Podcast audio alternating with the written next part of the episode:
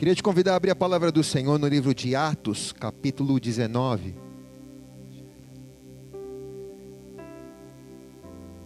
Versículo 1.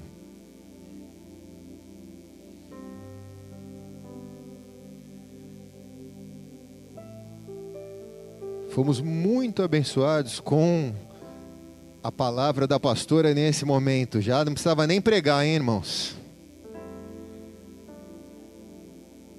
Eu tomo posse da palavra profética. Atos capítulo 19. Abre aí no seu celular. Versículo 1. Enquanto Apolo estava em Corinto, Paulo viajou pelas regiões do interior até chegar a Éfeso, no litoral, onde encontrou alguns discípulos e lhes perguntou: Vocês receberam o Espírito Santo quando creram? E eles responderam: Não, nem sequer ouvimos que existe o Espírito Santo. Então, que batismo vocês receberam? perguntou ele. O batismo de João, responderam. Paulo disse: João batizava o batismo de arrependimento, dizendo para o povo que cresce naquele que viria depois dele, isso é, Jesus. Assim que ouviram isso, foram batizados em nome do Senhor Jesus. Paulo impôs as mãos e o Espírito Santo veio sobre eles. E eles começaram a falar em outras línguas e começaram a profetizar. E eram a um todo doze homens apenas. Até aí, coloque a mão sobre a palavra de Deus. Pai amado e querido, quero te agradecer essa noite pela tua presença neste lugar nós queremos, ao redor da tua mesa, pedir que o Senhor fale aos nossos corações, porque nós não queremos sair daqui da maneira que entramos. Acrescenta uma palavra profética sobre nós, como aqui bem colocado pela pastora. Nós queremos ser uma voz, Deus. Por isso nos auxilia a não darmos ouvidos à voz do nosso coração, mas recebermos a voz do céu agora. Nós te agradecemos em nome de Jesus. Amém e amém. Se é para ele, faz melhor. Se é para mim, não precisa nem aplaudir. Vai, meu, pelo amor de Deus.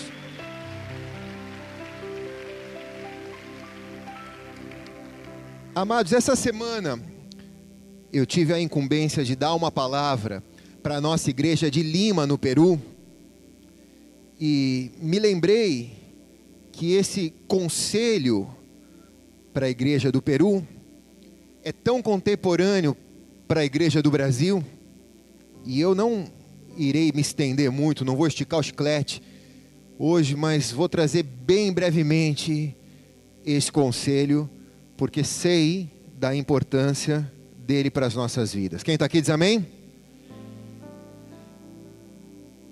O tema da mensagem nessa noite é o silêncio da maioria. Por muitas vezes, na palavra de Deus, nós notamos que as maiores revoluções sociais foram feitas pela minoria. A igreja de Jesus Cristo foi constituída pela minoria.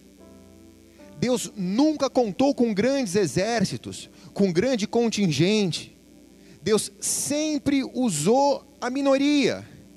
A maior oferta aquela noite foi a moeda de uma viúva, não a fortuna de um rico. Porque Deus sempre olhou para detalhes e não para quantidade. Eram apenas doze discípulos que começaram a igreja primitiva não era uma multidão de discípulos, eram apenas doze que ele chamou para andar ao lado dele. E capítulos para frente, vemos o apóstolo Paulo chegar em uma cidade muito parecida com a cidade de Santos, Éfeso. Toda vez que a Bíblia fala de Éfeso, se lembre muito da cidade de Santos. Vemos o apóstolo Paulo chegando na cidade de Éfeso, visitando os discípulos que ali estavam. Eles eram minoria numa cidade tão castigada pela religiosidade e o apóstolo Paulo impõe as mãos sobre eles, eles são cheios com o Espírito Santo e passam a profetizar. Minorias cheias do Espírito Santo se transformam em uma voz na sociedade. Maiorias cheias de religiosidade são só um eco da religião, isso não tem nada a ver com Jesus uma minoria cheia do Espírito Santo se transforma em voz na sociedade. Quem está aqui diz amém. Gideão chegou para escolher os soldados, e haviam muitos soldados, mas foram 300 apenas. Davi chega para enfrentar Golias, haviam muitos soldados no exército de Israel, mas desceu um homem só. Então eu posso concluir que o nosso Deus, ele é o Deus das minorias. Por isso a verdadeira igreja é uma igreja inclusiva, é uma igreja voltada às minorias, porque quando Jesus aqui esteve, deu exemplo disso. Se sentou com pecadores e os religiosos, os fariseus perguntavam: o que, que ele está fazendo com os pecadores? Jesus respondia: os doentes precisam de médicos, são os não ele não se juntou com os grandes intelectuais do templo, ele se juntou com pescadores, com cobradores de impostos. Então eu posso entender que o que Deus espera é que as minorias entendam, pelo poder do Espírito Santo, que elas não precisam ser grandes quantidades para serem uma voz mas um ou dois reunidos no nome dele se transforma em Boanerges, que significa voz de trovão. Quem está aqui? 1 Reis capítulo 18, versículo 20 diz: Então Acabe convocou todos os filhos de Israel e reuniu os profetas no Monte Carmelo. E Elias se achegou a todo o povo e disse: Até quando cocheareis entre dois pensamentos? Se o Senhor é Deus, seguiu. Mas se Baal é Deus, seguiu. Porém o povo não lhe respondeu nada. Então Elias disse ao povo: Só eu fiquei dos profetas do Senhor, mas os profetas de Baal são 450. 450 contra um, na verdade 850, que eram 450 de Baal e 450 de Jezabel contra um profeta. Então nós temos visto, eu quero só colocar um pano de fundo aqui. Quem está aqui diz amém. Nós temos visto a importância de fazer uma boa leitura dos dias que nós estamos vivendo. Temos aprendido na palavra de Deus a ser como a tribo de Sacar, a fazer uma leitura profética dos dias que nós estamos vivendo. E nós temos, através da palavra de Deus, conseguido fazer uma previsão daquilo que Deus espera de nós, daquilo que Deus espera da nossa nação, daquilo que Deus espera da igreja. E sendo bem realistas, nós sabemos que o que estamos para viver não tem nada a ver com o evangelho do triunfalismo. Os dias são difíceis. A Bíblia não é de purpurina, a Bíblia é de verdade. E Mateus capítulo 24 diz que pelo multiplicar da iniquidade o amor de muitos esfriará. A Bíblia nos ensina a olhar para a frieza, para a dor, para a tristeza, para as mazelas. A Bíblia não nos ensina a olhar com uma visão triunfalista, imperialista. A Bíblia nos ensina a olhar para o próximo e amar ele assim como nós nos amamos. Por isso a Bíblia é inclusiva. Por isso o reino de Deus é minimalista. Deus pouco se importa com grandes catedrais. É importante a gente estar aqui num lugar confortável, com segurança. Mas nós poderíamos nos, nos, nos reencontrar em qualquer lugar, e Deus estaria presente da mesma maneira. Porque o que nos liga não é um templo físico, o que nos liga é o templo do Espírito Santo.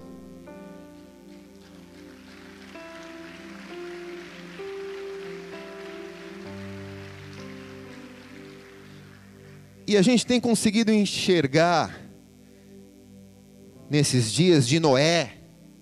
A Bíblia diz que são tempos como de Noé, dias difíceis. Que a porta ainda ela está aberta, mas ela já não está mais 100% aberta, ela está entreaberta, né? E esse é um tempo que nós temos que trabalhar arduamente para trazer as pessoas para a arca de Deus. Para que a paz que nós sentimos a gente possa levar essas pessoas e trazer essas pessoas para dentro da arca. É como que um dilúvio está prestes a vir na sociedade. E a gente não pode ser egoísta ao ponto de dizer: cheguei num lugar seguro, vou viver aqui para o resto da minha vida. E os demais? E todos aqueles que o Senhor confiou a você? Esse é um prognóstico de dias difíceis e tem se agravado com algo chamado o silêncio da maioria. E agora que eu vou começar a pregar, tá? O que é o silêncio da maioria, pastor? O silêncio da maioria é uma sociedade sem voz, é uma sociedade calada para o mundo e especialmente é uma igreja calada para o mundo, é uma igreja que não tem voz profética, ela pode até ter uma voz religiosa, mas ela não tem uma voz profética. E esse fenômeno do silêncio da maioria, ele sempre acontece na história da humanidade quando o mal cresce e triunfa. São milhões de pessoas que morreram por causa do Covid. Sem contar as pessoas que sofrem pela morte dos seus entes queridos. O mal cresce, o mal triunfa. E assustadoramente cala a sociedade. Assustadoramente cala a igreja, que muitas vezes não tem opinião. Por quê? porque reproduz aquilo que ouve nas mídias, reproduz aquilo que ouve nos veículos de comunicação, não consegue ouvir o céu. O que, que o céu pensa disso? Qual é a resposta de Jesus para o tempo que nós estamos vivendo?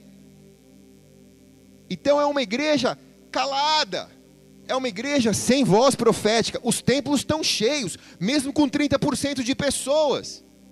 Nós somos 40% da população do Brasil, mas se fôssemos 40% com qualidade de discípulo de Jesus, o Brasil teria sido transformado. Sim ou não, amados? Deus não se importa com maioria. Deus quer ver a qualidade dos seus discípulos. Foram com 12 que ele fez a maior revolução social.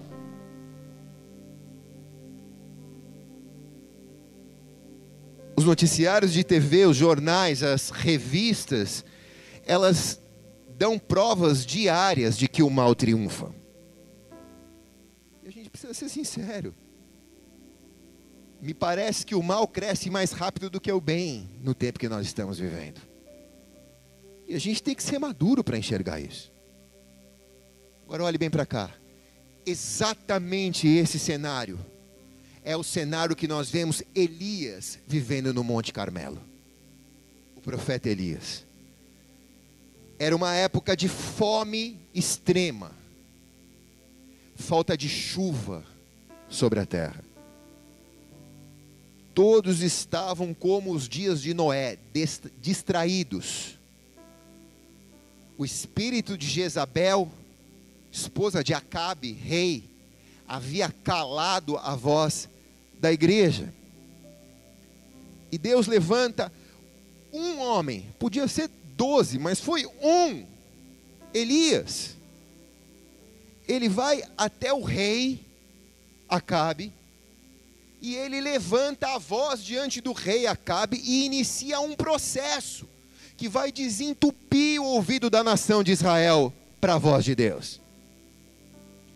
Parece que todos estavam entorpecidos.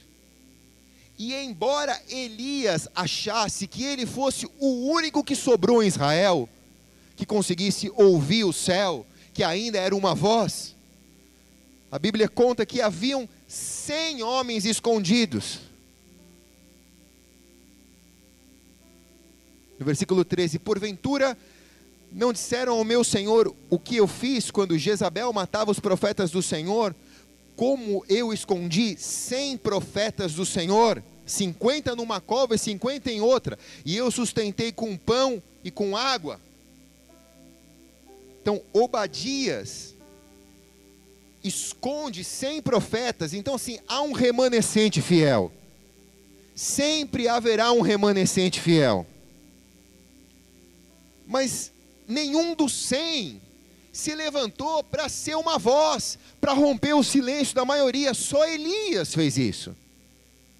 E Elias vai e quebra o silêncio da maioria. Escute bem, igreja. Deus está nos chamando para quebrar o silêncio da maioria. Você não foi chamado para ser um evangélico, você foi chamado para ser um profeta no seu tempo. Pode ser no teu trabalho, pode ser no teu negócio, pode ser na tua família, pode ser no teu consultório, pode ser no seu escritório, pode ser na sua empresa. Você tem que ser uma voz de Deus ali dentro. Não a voz da religião, mas a voz de Deus ali dentro. E a voz de Deus, ela é inclusiva. Deus não fala só com os evangélicos, Deus fala com toda a nação. Quem está aqui diz amém? Então eu queria te pontuar três fatores quando você se transforma numa voz, o que vai acontecer com você? Ah, não vou falar não, vai. Fala ou não fala, Cacá? Cadê o Fábio Júnior? Não veio? Felipe Salgados? Tá fazendo salgadinho? Tá trabalhando? Fazendo salgados então, né? Trabalhando no delivery dele lá, né? Por favor, todo mundo entrando no site felipesalgados.net. naturalmente o que vai acontecer comigo, o que vai acontecer com você, a gente tem que estar pronto para encarar. A primeira coisa é: você vai incomodar. Você vai incomodar, meu irmão. Você vai incomodar. Olha, seu Luiz, bate essas telhas direito, mas está fraquinho. Arrumou uma vitamina para o seu Luiz ali. Está ficando velho, não, não aplaude mais direito. Não tem como você ser uma voz e não incomodar. Você não vai agradar a todos. Se você é uma voz de Deus, você vai incomodar. Não tem como agradar a todo mundo. Diz o versículo 16: Então foi Obadias encontrar Acabe e anunciou-lhe, e Acabe foi encontrar Elias. E aí vai a conversa, né? E sucedeu que, vendo Acabe a Elias, disse: És tu o perturbador de Israel? E respondeu Elias: Não sou eu que tenho perturbado Israel, mas é tu e a casa de teu pai, porque você deixou os mandamentos do Senhor para seguir os balaíns. Então você se transforma no perturbador. Você é tido como perturbador. Não era Elias que estava perturbando, as pessoas estavam perturbadas porque elas deixaram o mandamento do Senhor e começaram a seguir os balaíns. Por isso a nação estava perturbada, por isso a nação estava calada. Mas quando Elias se levanta como uma voz para dizer que estava errado aquilo, ele é automaticamente fuzilado pelo rei. O rei diz: És tu perturbador de Israel? Por que, que você está tirando a minha paz? Porque o que a Bíblia diz, o que, que as pessoas querem, a Bíblia diz que as pessoas querem ouvir paz, paz, onde não há paz. A Bíblia diz isso: paz, paz, onde não há paz. Que as pessoas querem dizer assim, por favor, diga que vai ficar tudo bem. Mas e se Deus está dizendo que não vai ficar bem, porque o salário do pecado é a morte? O que as pessoas querem é um evangelho condicionado àquilo que os seus ouvidos querem ouvir. Eu quero ouvir uma mensagem que me agrade. Por favor, não diga que eu estou errado porque se eu, se eu souber que eu estou errado, o que eu estou fazendo se torna mais pesado para mim ainda. É o cara que está pecando e fala: Meu, não fala que é errado, porque senão você vai tirar o meu prazer de pecar. Então, quando você é uma voz e você diz que aquilo é errado, você se torna num, um perturbador. Você, se, você começa a incomodar. Quem está entendendo aqui, cara? Porque as pessoas olham e falam, cara, por que você não me deixa em paz? Tipo, por que, que você está insistindo? Por que, que você está me perturbando? E Elias disse: Não sou eu o perturbador de Israel, mas é tu o perturbador de Israel. Porque a melhor defesa é o ataque. Então, quando a pessoa sente que ela está errada, ela culpa o outro. Diz: É você que está errado, não sou eu. Porque essa é a melhor defesa. Agora, porque você quer ficar bem com todo mundo, você não vai ser uma voz? Você vai permitir o inimigo te calar? Ou você vai ser como os doze discípulos de Paulo que receberam o Espírito Santo e se transformaram numa voz? Você está vendo que a pessoa que está andando do teu lado está fazendo algo errado, você não vai falar nada? Você está vendo que aquilo não vai dar certo, você não vai falar nada? Você prefere um evangelho que agrade os seus ouvidos ou você prefere ouvir que você está errado para se consertar com Deus e fazer o que é certo? Se eu tivesse um pastor que passasse a mão nas minhas feridas, que lambesse as minhas feridas e que não deixasse eu ser curado, eu ia odiar esse homem, porque eu ia falar, cara, você era para ser o meu mentor, você era para dizer o que eu estava certo e o que eu estava errado. Quem está entendendo aqui? Então saiba que a primeira característica para quem se transforma em uma voz na sociedade é que ela vai incomodar segmentos dessa sociedade. Ela vai incomodar, muitas vezes, até dentro da sua própria casa, familiares. A Bíblia diz, tem uma passagem que a Bíblia diz que o reino de Deus, às vezes, Jesus veio trazer a espada, né? Na família, separar às vezes, exatamente por causa de postura, exatamente por causa de posicionamento. Às vezes você perde amigo, porque os caras estão te chamando para ir para o reggae, estão te chamando para cheirar pó, e você não quer mais, porque você ama Jesus. E aí você vai e insiste, fala para os caras, para de meter o nariz aí. Os caras falam, você está me perturbando, me deixa em paz. Vai para a igreja que eu fico aqui na, no pó. Você, você se transforma no perturbador, você começa a incomodar. Mas saiba, saiba, que ninguém incomodou mais do que Jesus. Há dois mil anos, as palavras de Jesus estão incomodando a sociedade. Os pecadores, ao ouvirem a palavra de Jesus, encontram cura, perdão dos seus pecados. Mas os religiosos, ao ouvirem as palavras de Jesus, querem crucificá-lo.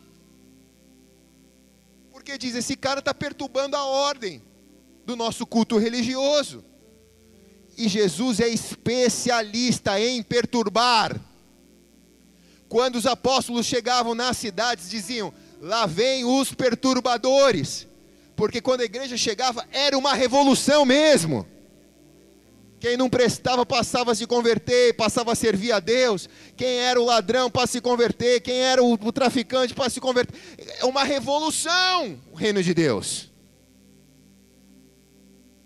Quem nunca se surpreendeu com uma pessoa que você trombou aqui na igreja, que você falou, cara, tu está na igreja?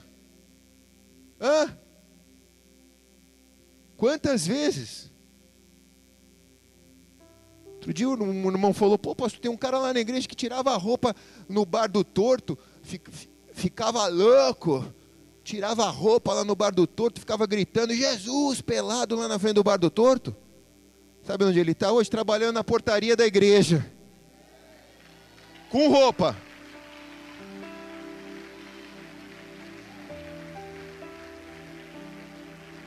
Aí você pergunta: como que isso acontece? O perturbador passou, irmãos. É a voz que constrange, é a voz que transforma, é a voz que mexe no fundo do mar. Quem está aqui diz amém. A segunda coisa que você precisa saber: você será levado à exposição. Você será levado à exposição. Se você se transforma em uma voz, saiba, vocês precisam estar dispostos a serem expostos. O verdadeiro evangelho da exposição é o evangelho que transforma. Se você vai ser uma voz na sociedade, saiba que você será exposto.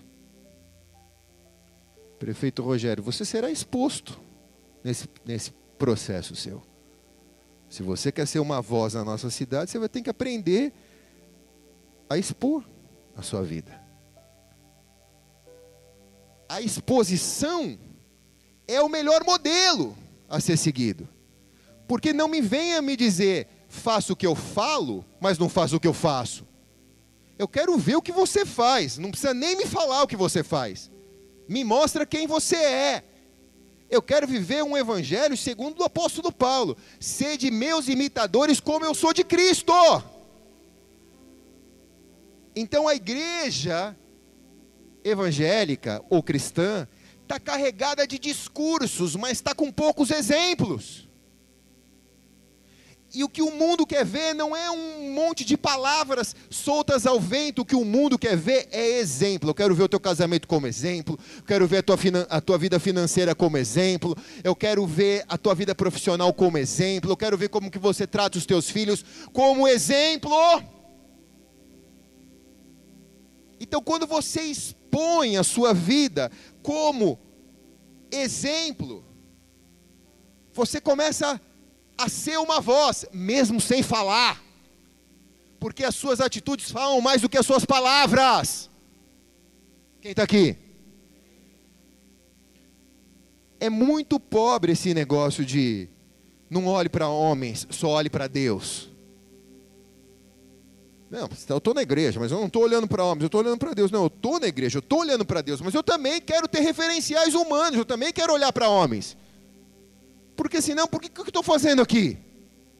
Também quero olhar para pessoas que erram, para pessoas que acertam, eu quero olhar para pessoas que reconhecem o erro, que se corrigem. Eu quero olhar para seres humanos que estão servindo a Jesus, e não para exemplos místicos de uma fé. Quem está comigo aqui, diga amém, cara. Olha no versículo 19. Agora, pois, manda reunir a, a mim, a todo Israel, no Monte Carmelo, como também os 400 profetas de Baal e os 400 profetas de Acera, que comem da mesa de Jezabel. Então Acabe convocou todos os filhos de Israel e reuniu os profetas no Monte Carmelo. Elias, ele se expõe para um confronto. Ele não está dizendo, olha, Acabe, o problema é teu, resolve aí, velho, porque a nação está toda surda, ninguém ouve mais a Deus, está todo mundo seguindo a Baal, a Sera, a Jezabel, essa mulher que se arrumou.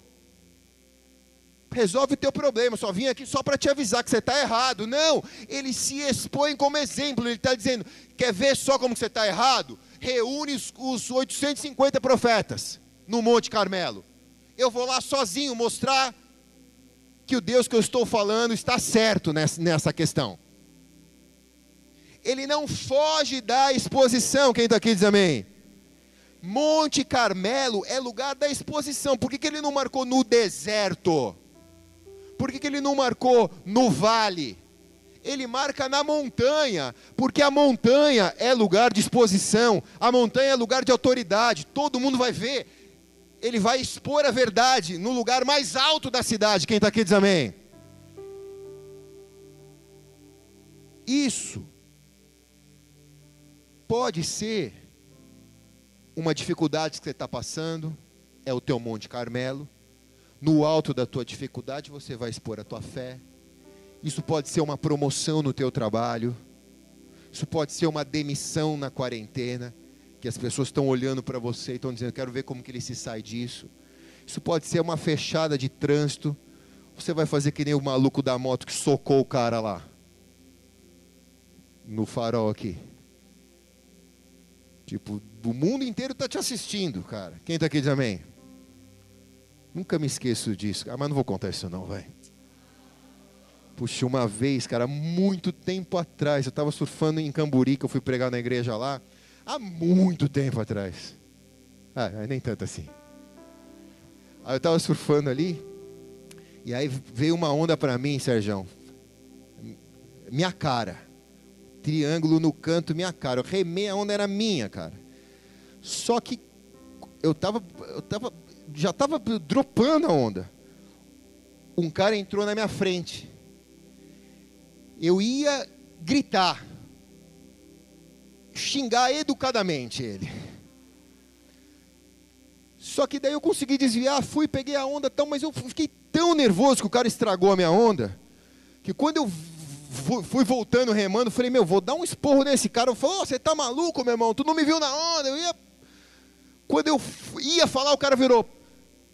Pô, pastor, estava no culto ontem, a palavra foi demais. Eu falei, nossa.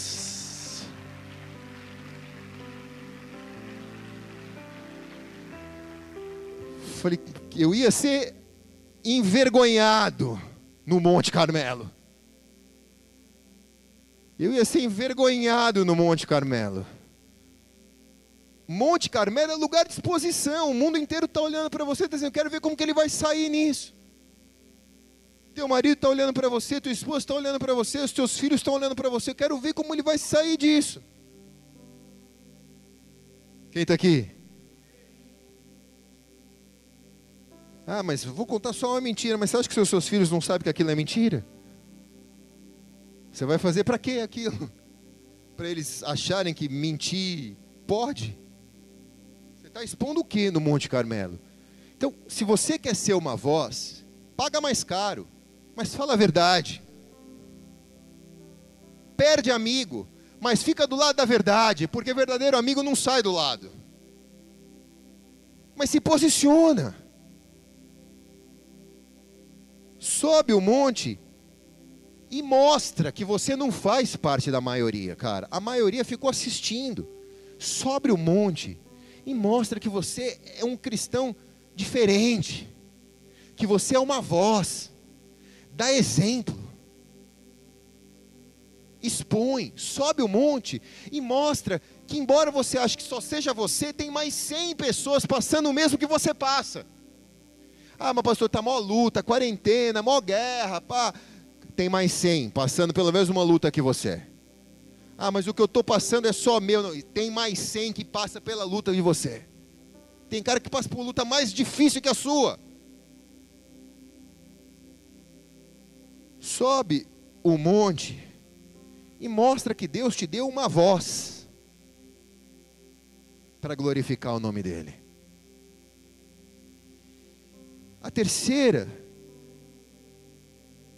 característica é que quando você é levado ao, à exposição, você também é levado ao confronto. Ao confronto. Então você se transforma num perturbador, você se transforma, você se expõe, e agora você é confrontado e há um propósito. O confronto é um propósito de Deus na tua vida. Quando você é confrontado, nasce ou, ou, ou brota de dentro de você quem realmente você é. Algo que nós chamamos de dom redentivo. Você nasceu para isso. Então você só descobre que você nasceu para isso quando você é confrontado. Quem está aqui? Versículo 21. E Elias se chegou a todo o povo e disse: Até quando cocheareis entre dois pensamentos? Se Deus é Deus, seguiu, mas se Baal é Deus, seguiu. O povo, porém, não lhe respondeu nada.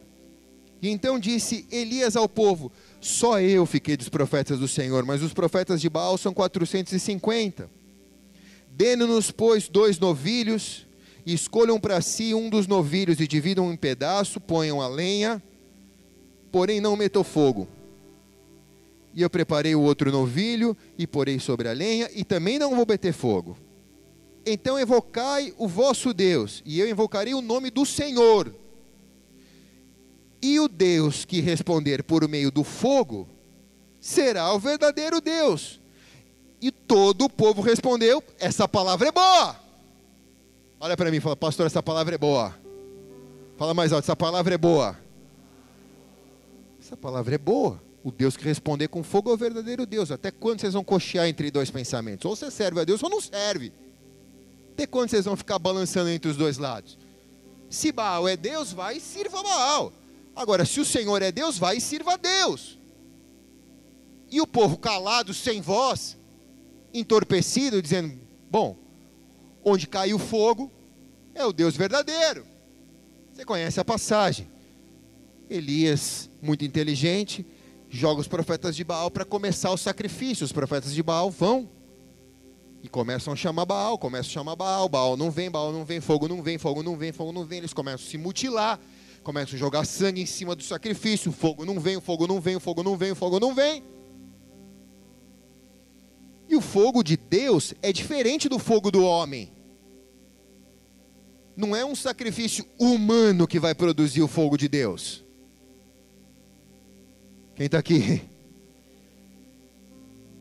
Quando você é confrontado e precisa que venha o fogo do céu, Deus não vem porque você está se sacrificando. Deus vem porque Ele vai mostrar que Ele é o teu Deus. É como se Ele dissesse, cara, tu não vai apanhar sozinho, eu vou te defender. Quem está aqui? Então Elias disse: Cara, já deu o horário de vocês, agora é minha vez. Ele vai restaurar o altar, ele põe o novilho, ele prepara a lenha. Agora olhe bem para cá. Detalhe mais importante: ele quer fogo do céu. E ele vai e mete água, a Bíblia diz.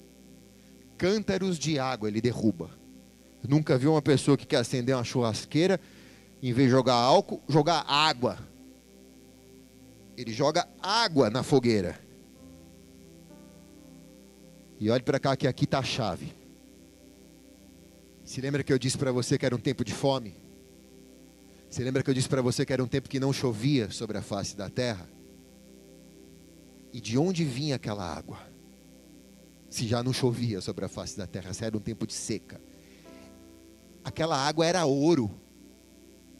Era o maior bem era o maior valor da vida dele. Era o que ele tinha de melhor. E ele deposita todo o sacrifício dele ali naquele lugar, toda a água que talvez ele tenha escondido. Talvez ele tenha passado seja para não beber água, para botar água no sacrifício. Ele coloca ali a oferta pessoal dele. E aqui não tem a ver com dinheiro, tem a ver com o teu melhor. Ele põe o melhor dele ali. Ele se aplica, ele se dedica, ele põe o coração dele ali, ele põe a alma dele ali, ele põe a família dele ali, e às vezes até põe o recurso dele ali. Ele dá o melhor dele para aquilo, por quê? Porque só vai vir fogo do céu se eu der o meu melhor. Quem está comigo aqui diz amém, cara. Só vai vir fogo do céu se eu der o meu melhor. Eu tenho que me sacrificar, eu tenho que me esforçar. Agora, Mateus capítulo 9, versículo 13: Ide, pois, e aprendei o que significa. Misericórdia quero e não sacrifícios, porque não vim para chamar justos, mas pecadores.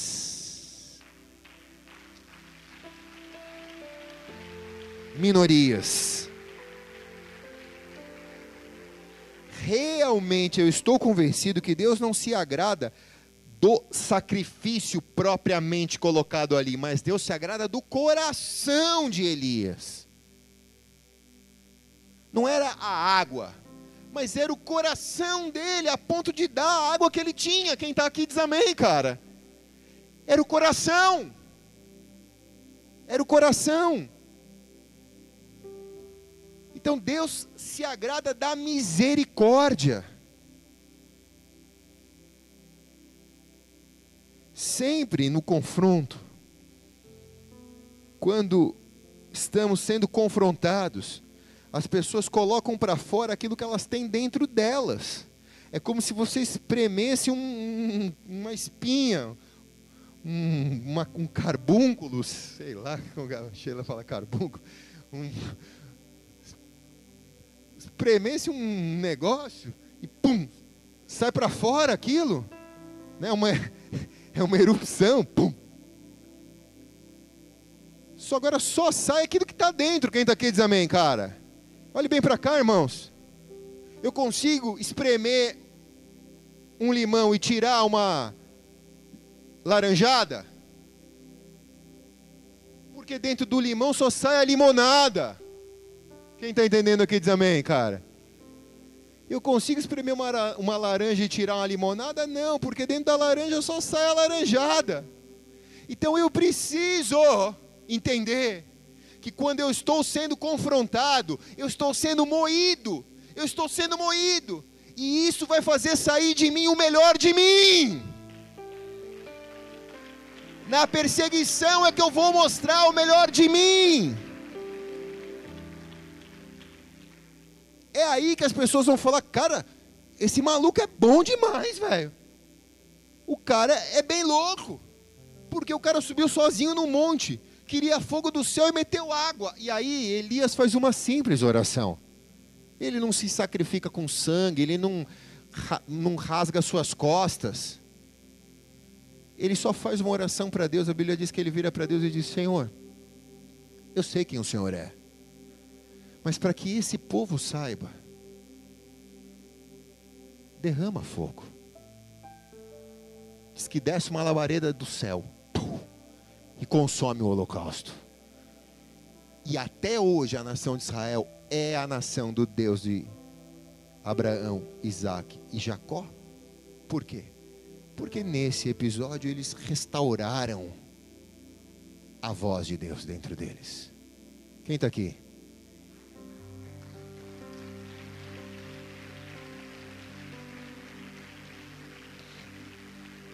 Estou terminando. Falei que eu não ia esticar o chiclete. Opa! Caramba, meu, estão com pressa de ir embora, hein? Descobre, descobre para mim quem fez isso daí, que depois a gente vai ter uma conversa. Vou te espremer para saber se sai um carbono dentro de você. Hoje existe uma igreja, ela é minoria mas é uma igreja que é uma voz profética. Ela rompe com os poderes da religião estabelecida. Ela rompe com os poderes da religião estabelecida. Ela rompe com esse monte de fanfarrice. Ela rompe, ela é uma voz. Pautada na palavra de Deus. Ela muda o curso da história. Por que, que ela muda o curso da história? Porque ela é uma voz influenciadora. Certamente essas pessoas sempre serão uma minoria, mas elas são uma voz tão grande que parece que há uma maioria. Mas poucas pessoas podem fazer uma nação silenciada ouvir a voz de Deus. Quem está aqui? A Bíblia só tem dois tipos de pessoas: os que se calam diante da sociedade, diante do mundo, e, que, e os que se colocam como voz diante do mundo. A Bíblia só tem esses dois tipos de pessoas: os que se calam, os calados, e os que são uma voz profética. Nessa noite, você escolhe quem você vai ser para os próximos anos da sua vida aqui na terra. Jesus disse: Ide por todo o mundo, pregai o evangelho a toda criatura. Vai, fala, vai, mostra, vai, paga o preço, custe o que custar mesmo que isso te, te faça passar por confrontos, mesmo que você tenha que expor a tua vida, mesmo que as pessoas não te queiram bem, se Deus te chamou para ser uma voz, vai e cumpra o seu chamado. Vai e exerça com autoridade o que Deus te chamou para fazer, seja como Elias, sobe no Monte Carmelo. Mostra para todos que estão te vendo que você é aquele que consegue fazer com que o céu responda com fogo.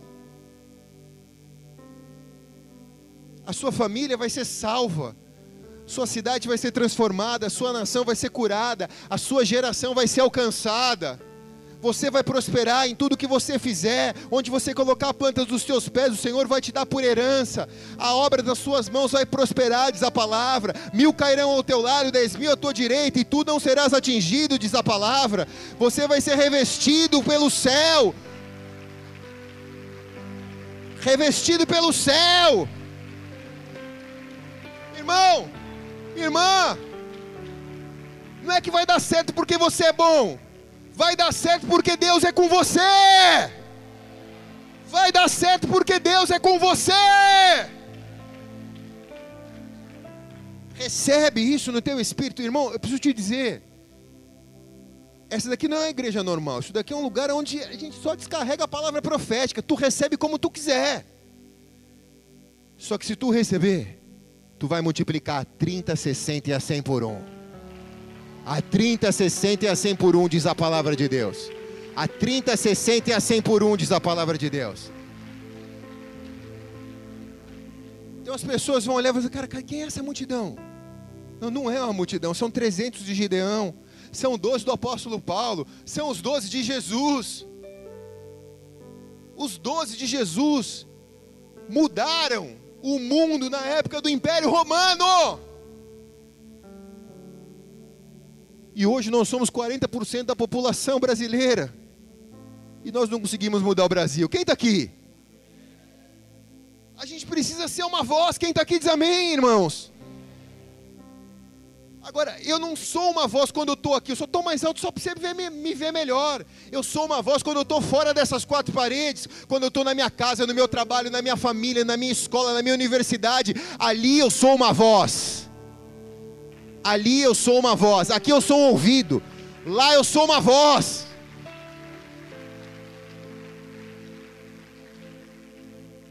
Feche teus olhos por um instante.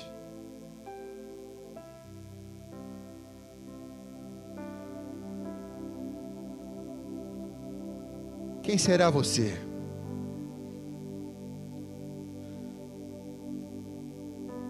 Os calados? Os que são ecos daqueles que falaram primeiro, ecos da sociedade, só reproduz aquilo que ouve, ou ouve o céu e fala em nome do céu.